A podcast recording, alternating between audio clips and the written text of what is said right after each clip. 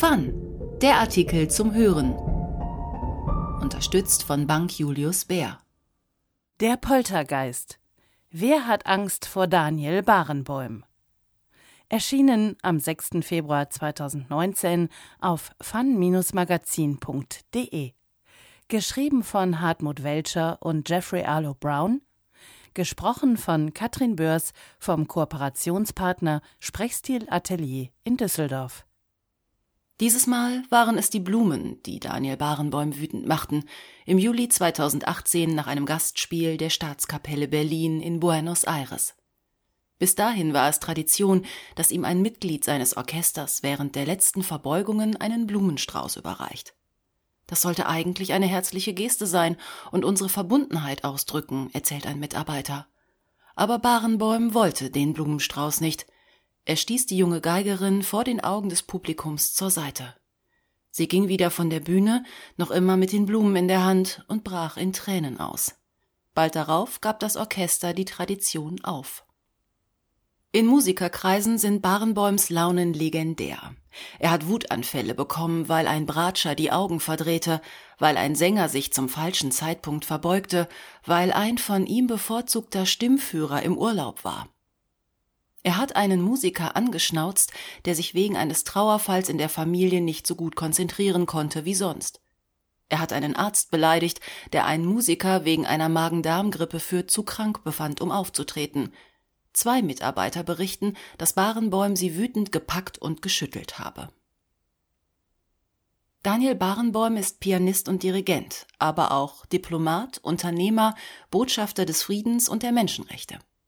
Er ist ehemaliges Wunderkind, entdeckt vom legendären Wilhelm Furtwängler, Ensemblegründer, Karrieremacher, Musikdirektor in Paris, Chicago und an der Mailänder Scala. Er hat bis heute als Dirigent und Pianist mehr als 500 Platten aufgenommen, er wurde mit dem Großen Verdienstkreuz mit Stern und Schulterband der Bundesrepublik Deutschland, dem Ernst von Siemens Musikpreis, den Insignien eines Kommandeurs der französischen Ehrenlegion und dem Premium Imperiale des japanischen Kaiserhauses ausgezeichnet. Er hat ein Plattenlabel gegründet und erreicht sein Publikum über einen YouTube-Kanal, eine Fernsehsendung und mehrere Bücher in Berlin, wo er Generalmusikdirektor der Staatsoper und auf Lebenszeit Chefdirigent der Staatskapelle ist, hat er den Bau eines Musikkindergartens sowie der Barenbäum Said Akademie mitsamt dem von Frank Gehry entworfenen Pierre Boulez Saal initiiert. Mit seinem 1999 gegründeten West Eastern Divan Orchestra spielte er vor dem Papst, der UN und in Ramallah. Daniel Barenbäum ist eine überlebensgroße Erscheinung. Seine Biografie in den Programmheften der Berliner Staatsoper füllt vier ganze Seiten. Das Orchester selbst kommt mit zweien aus, die meisten Solisten mit einer. Barenbäums Leben und Leistungen nötigen Respekt ab und flößen Ehrfurcht ein. Sie haben ihn aber auch in eine Sphäre katapultiert, in der ihm kaum jemand auf Augenhöhe entgegentritt, in der es kein Korrektiv mehr gibt. An der Berliner Staatsoper ist Barenbäum heute unersetzlich. Er ist praktisch unantastbar, weil niemand auf ihn verzichten will, sagt ein früherer Mitarbeiter. Es ist eine Position absoluter Macht, weil niemand da ist, der ihren Missbrauch sanktionieren würde. Ich habe noch nie jemanden getroffen, der ohne Grund innerhalb von Millisekunden so wütend werden kann, erzählt ein ehemaliger Angestellter der Daniel Barenbäum Stiftung gegenüber Fann. Er hat die Grenze mir gegenüber hunderte Male überschritten, mich unter der Gürtellinie persönlich beleidigt. Auf Anfrage teilt Matthias Schulz, der Intendant der Staatsoper, Fann gegenüber mit, problematisches Verhalten durch Daniel Barenbäum, der Höchstleistungen erbringt, ist uns zu keinem Zeitpunkt bekannt geworden. In mehr als einem Dutzend Interviews mit aktuellen und ehemaligen Mitarbeitern von Barenbäum entsteht hingegen ein Bild einer Führungskraft, die inspirierend und großzügig, aber auch autoritär, launisch und beängstigend sein kann. Die Gespräche legen auch den Blick frei auf die Defekte eines Systems, das auf Gewaltenteilung und Kontrollmechanismen bereitwillig verzichtet. Als Daniel Barenboim 1992 auf Initiative des damaligen Bundespräsidenten Richard von Weizsäcker nach Berlin kam, waren die Narben der Teilung omnipräsent. in der Morphologie der Stadt, im öffentlichen Haushalt, im Kulturleben. Berlin bot mit seinen Brachflächen, verlassenen Industriegebäuden und billigen Mieten ein riesengroßes, anarchisches Experimentierfeld für die Subkultur. Aber wenn sich die bürgerliche Kulturelite der Stadt mit anderen Hauptstädten wie London, Paris oder New York verglich, dann fehlten das Kosmopolitische, die Leuchttürme, die Grandezza. Man empfand sich als provinziell. Es gab zwar drei Opernhäuser, aber keines von Weltruf. Die Lindenoper, das zu DDR-Zeiten runtergewirtschaftete Opernhaus Ostberlins, sollte daher zu einer repräsentativen Hofoper umgebaut werden, so das Fazit eines Gutachtens unter Federführung des Theaterkritikers und Intendanten Ivan Nagel.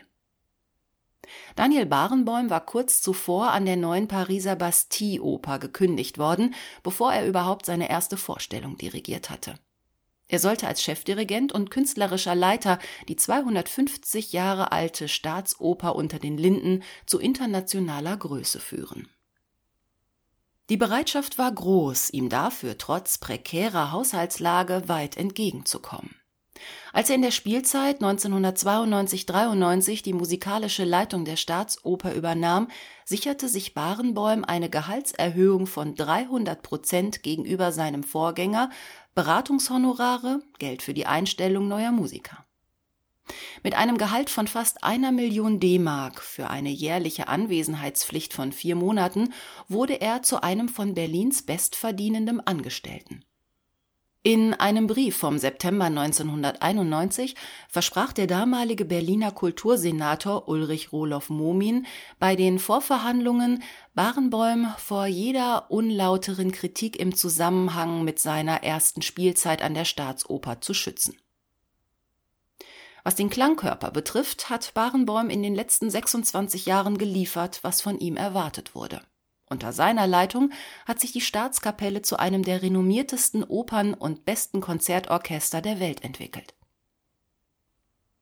Besonders nachdem sein Traum, Nachfolger Claudio Abados bei den Berliner Philharmonikern zu werden, im Juni 1999 geplatzt war, er unterlag in der Stichwahl Simon Rattle, konzentrierte er seine Ambitionen auf die Staatskapelle und trieb deren internationalen Ruf als Konzertorchester voran, mit Residenzen in der Carnegie Hall, der Pariser Philharmonie oder der Santori Hall, auf Tourneen nach China oder Australien, durch Gesamtaufnahmen der Symphonien Beethovens, Schumanns oder Bruckners. Das Haus und das Orchester verdanken ihm so unendlich viel. Er öffnet alle Türen. Du kannst das Orchester überall hin verkaufen, solange er vorne steht, erzählte eine ehemalige Mitarbeiterin der Direktion. Das Wissen darum, was ohne ihn wäre, verbietet eigentlich jeglichen Gedanken daran, dass sich mal etwas ändern oder bewegen könnte.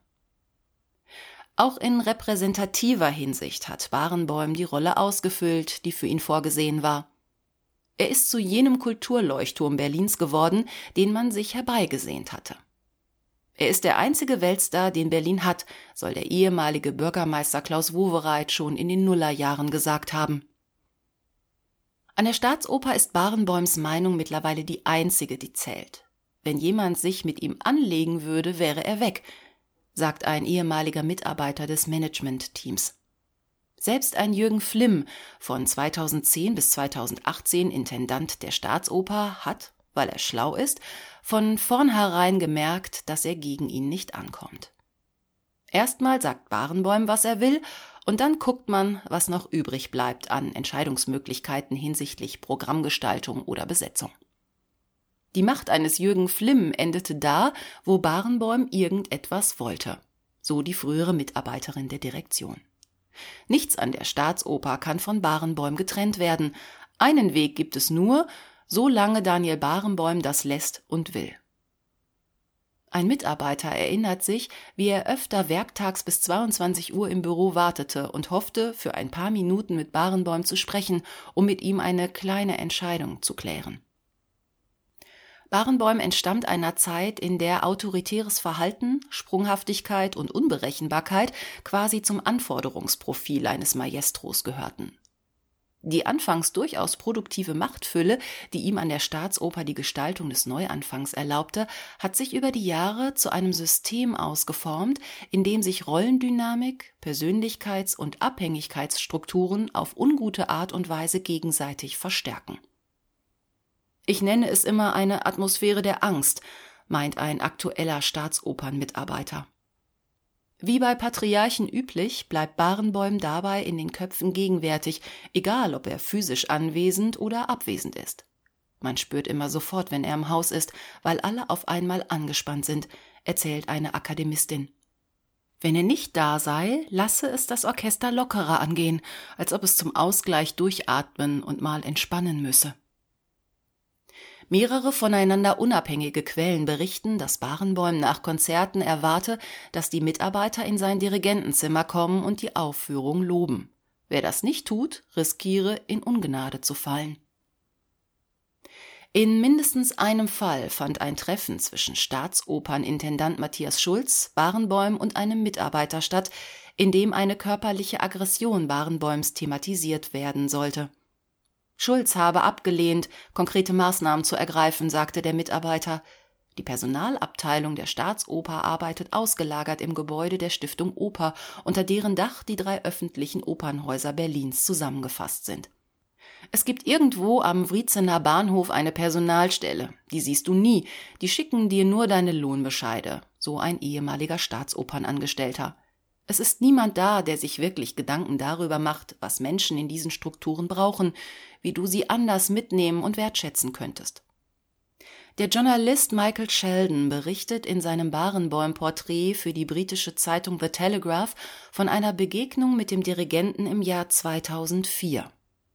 Sheldon sprach Barenboim dabei auf eine Äußerung seiner Frau, der an multiple Sklerose erkrankten Cellistin Jacqueline Dupré, an. Sie schaute aus ihrem Londoner Fenster und sagte Schau dir all die Menschen an, die gesund und munter herumlaufen, obwohl sie nichts zu geben haben. Und ich, die ich so viel zu geben habe, warum kann ich es nicht? Barenbäum nickte. Das ist die große Tragödie. Einigen Menschen, die in administrativer Funktion mit Barenbäum arbeiten, kommt die Idee, dass das Leben eines talentierten Menschen mehr wert ist, vertraut vor. Ich bin keine Profimusikerin, ich spiele nicht in seinem Orchester, und allein das ist schon ein Grund, warum er denkt, ich bin ein Mensch zweiter Klasse, sagte eine derzeitige Mitarbeiterin. Er gibt mir das Gefühl, ich sei dumm. Musiker, die er schätzt, behandelt er ganz anders. Falls Barenbäum eine Managementphilosophie hat, scheint sie zu sein, je größer der Druck, desto besser die Ergebnisse. Seine Besessenheit, jedes Detail eines Konzerts zu kontrollieren, ist berühmt berüchtigt. Du kannst alles perfekt machen, und es wird für ihn nicht perfekt genug sein, sagt ein ehemaliger Mitarbeiter. Ein Orchestermanager machte früher absichtlich Fehler in der Sitzordnung, so dass Barenbäum sich an etwas abarbeiten konnte, was leicht zu beheben war. Vor einem Konzert des West Eastern Divan Orchestra in Spanien schaute das versammelte Orchester zu, wie Barenbäum die Bühnentechniker bei 36 Grad anwies, eine große Orchesteraufstellung innerhalb von zwei Minuten zu einer Kammermusiksitzordnung umzubauen. Er ließ den Wechsel mehrmals proben, während er auf einem Stuhl saß und die Zeit stoppte. Seine Mitarbeiter machten jeden Wunsch möglich, egal wie absurd er ist, sagt einer, der aktuell für Barenbäum arbeitet – ein ehemaliger Mitarbeiter fügt hinzu, ich kann nur gut arbeiten, wenn man mir grundsätzliches Vertrauen entgegenbringt, und das tut er nicht. Das tut er, glaube ich, bei niemandem. In Proben mit Musikern kann Daniel Barenbäum außergewöhnlich geduldig und ruhig sein, an ein unbekanntes Stück extrem langsam herangehen, um Musikern die Möglichkeit zu geben, die Noten zu lernen. Er kann auch elektrisieren. Über eine Probe von Tschaikowskis vierter Sinfonie erzählte ein Musiker, es war unmöglich, sich nicht voll reinzuknien. Er war sorgfältiger und hatte mehr Energie als die meisten 40-jährigen Dirigenten.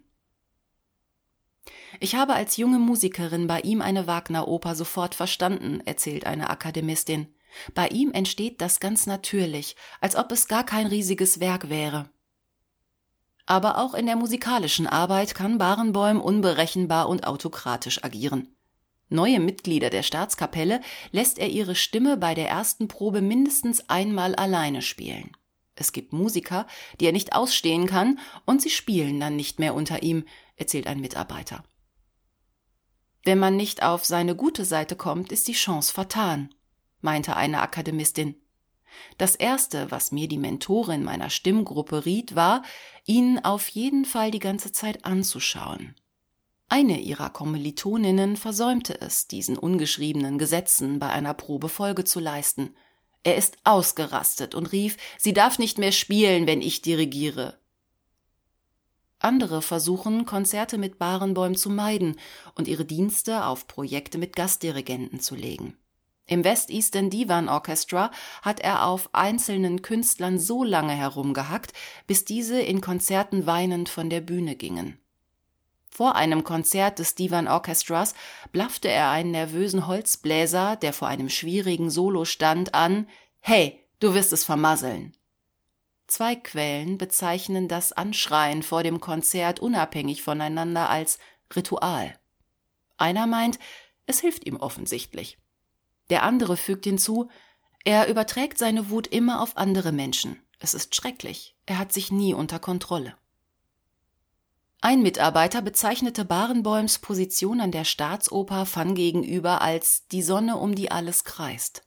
Diese Metapher scheint auch auf Barenbäums Sonderstellung in der Berliner Kulturpolitik zuzutreffen.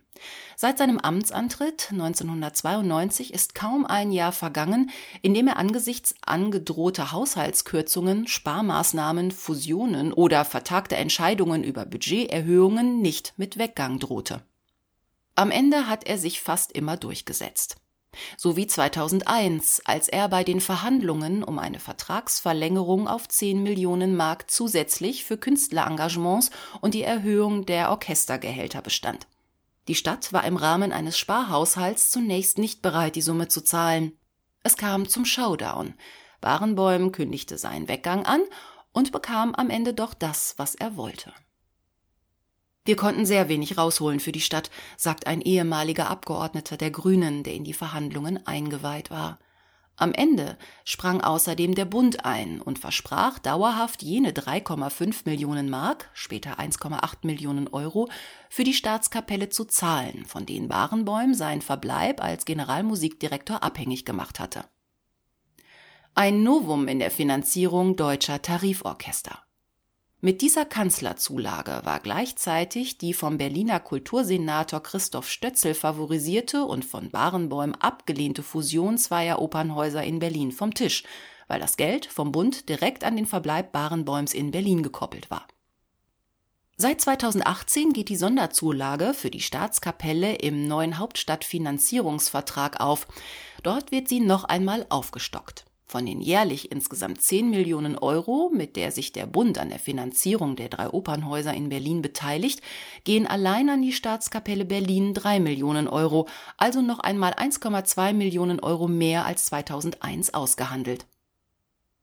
Die Sonderstellung Barenbäums in der Kulturpolitik über politische Lager hinweg verdeutlicht die Aussage des damaligen Kulturstaatsministers und heutigen Rektors der Barenbäum Said Akademie Michael Naumann, SPD, in einer Plenardebatte im Bundestag am 16. November 2000, in der es von Seiten der oppositionellen CDU kritische Nachfragen zum Einspringen des Bundes bei der Staatskapelle gab.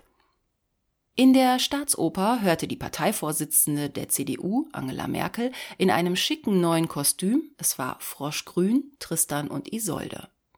Dort trafen wir uns. Am Montag rief sie mich an und bat mich unbedingt etwas zu tun, um den möglichen Weggang von Barenbäumen, um den Niedergang der Staatsoper, um eine neuerliche Debatte über das angebliche Plattmachen ostdeutscher Künstler, Kapellen und Institutionen zu verhindern. Ich habe ihr antworten können, Sie rennen bei uns offene Türen ein, beim Bundeskanzler, bei der PDS, Horrible Dictu, bei der FDP und auch bei mir. Als einige Jahre später für die überfällige Sanierung der Staatsoper beim Land Berlin das Geld fehlte, organisierte Barenbäum 200 Millionen aus dem Bundeshaushalt. Ohne das persönliche Werben von Herrn Barenbäum auf Bundesebene wäre das sicherlich nicht so passiert, sagte der ehemalige Bürgermeister Klaus Wowereit 2015 im Untersuchungsausschuss des Berliner Abgeordnetenhauses, der sich mit den explodierenden Kosten der Sanierung befasste.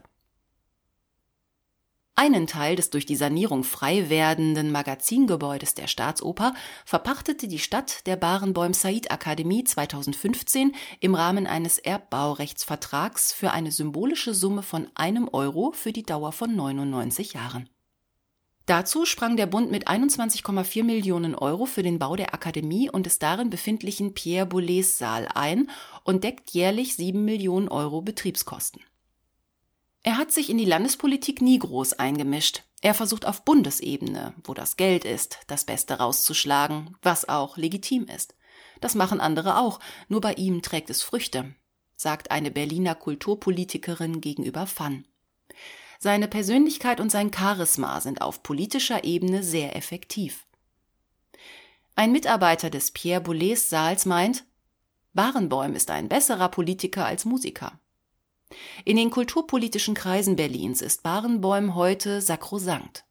Gab es anfangs noch kritische Nachfragen, herrscht durch das gesamte politische Spektrum mittlerweile die Haltung der Alternativlosigkeit, obwohl die Staatsoper, anders als beispielsweise die komische Oper unter Barry Kosky, kein eigenständiges künstlerisches Profil entwickelt hat.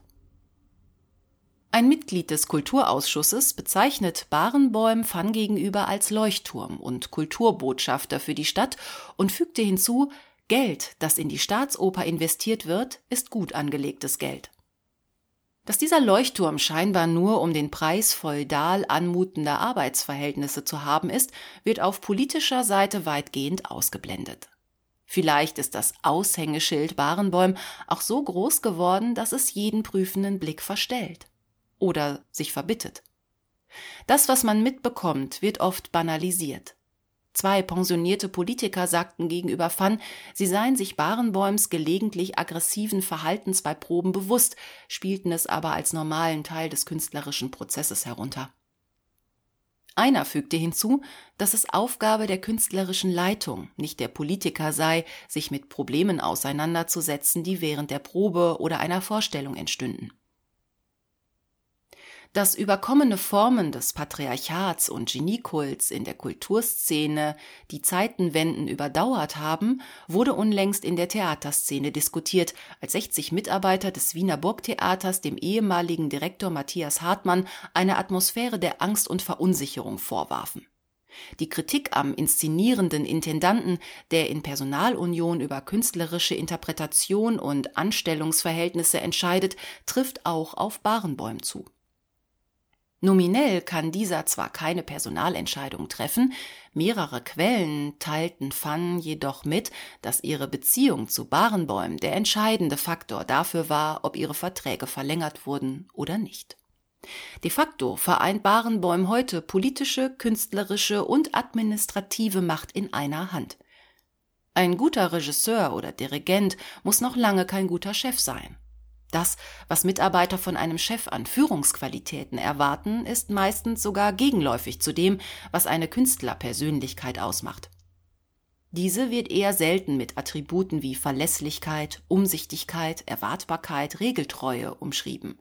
Da, wo, wie scheinbar im Falle Barenbäums, ein Künstler autokratisch in eine Organisation hineinwirkt, wäre es eigentlich an der Politik und den Aufsichtsgremien einzuschreiten, zum Wohle der Mitarbeitenden aber letztlich auch, um Barenbäum selbst vor den Folgen seines Verhaltens zu schützen.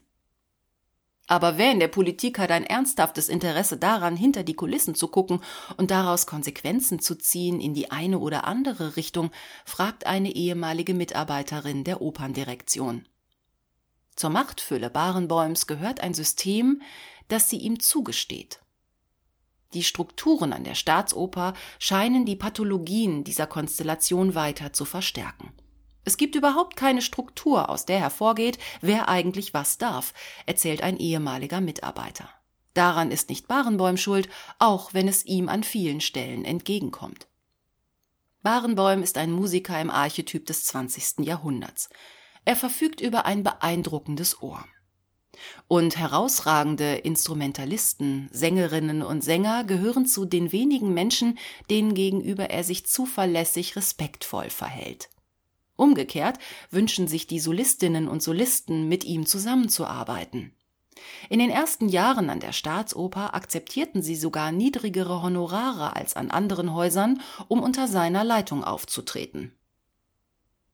Aber fast niemand erfüllt die Standards, die er für sie und sich selbst setzt, mit Ausnahme anderer musikalischer Ausnahmeerscheinungen wie Subin Mehta oder Pierre Boulez.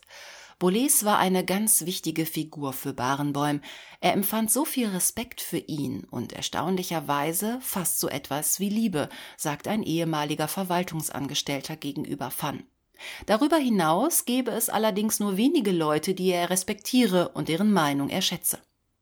Barenboim und der verstorbene Boulez verbindet der fast zwanghafte Drang, Musik zu machen, weiterzumachen, auch wenn es auf Kosten der eigenen Gesundheit ist.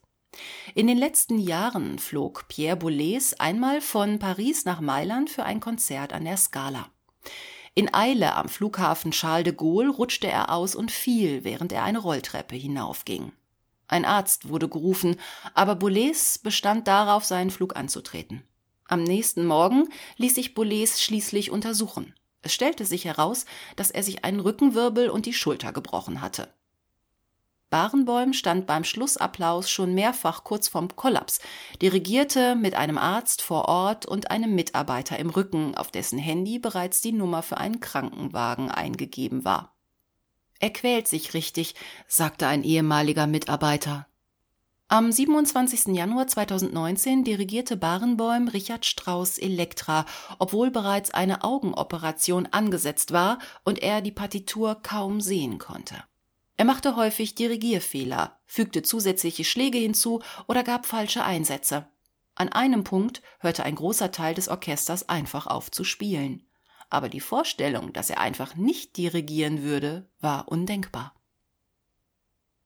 Ich habe nie erlebt, dass er auf dem Podium lustlos agierte, egal wie krank er war, sagte ein ehemaliger Mitarbeiter. Die Konzentration und Energie, die er von anderen erwartet, erwartet er auch von sich selbst.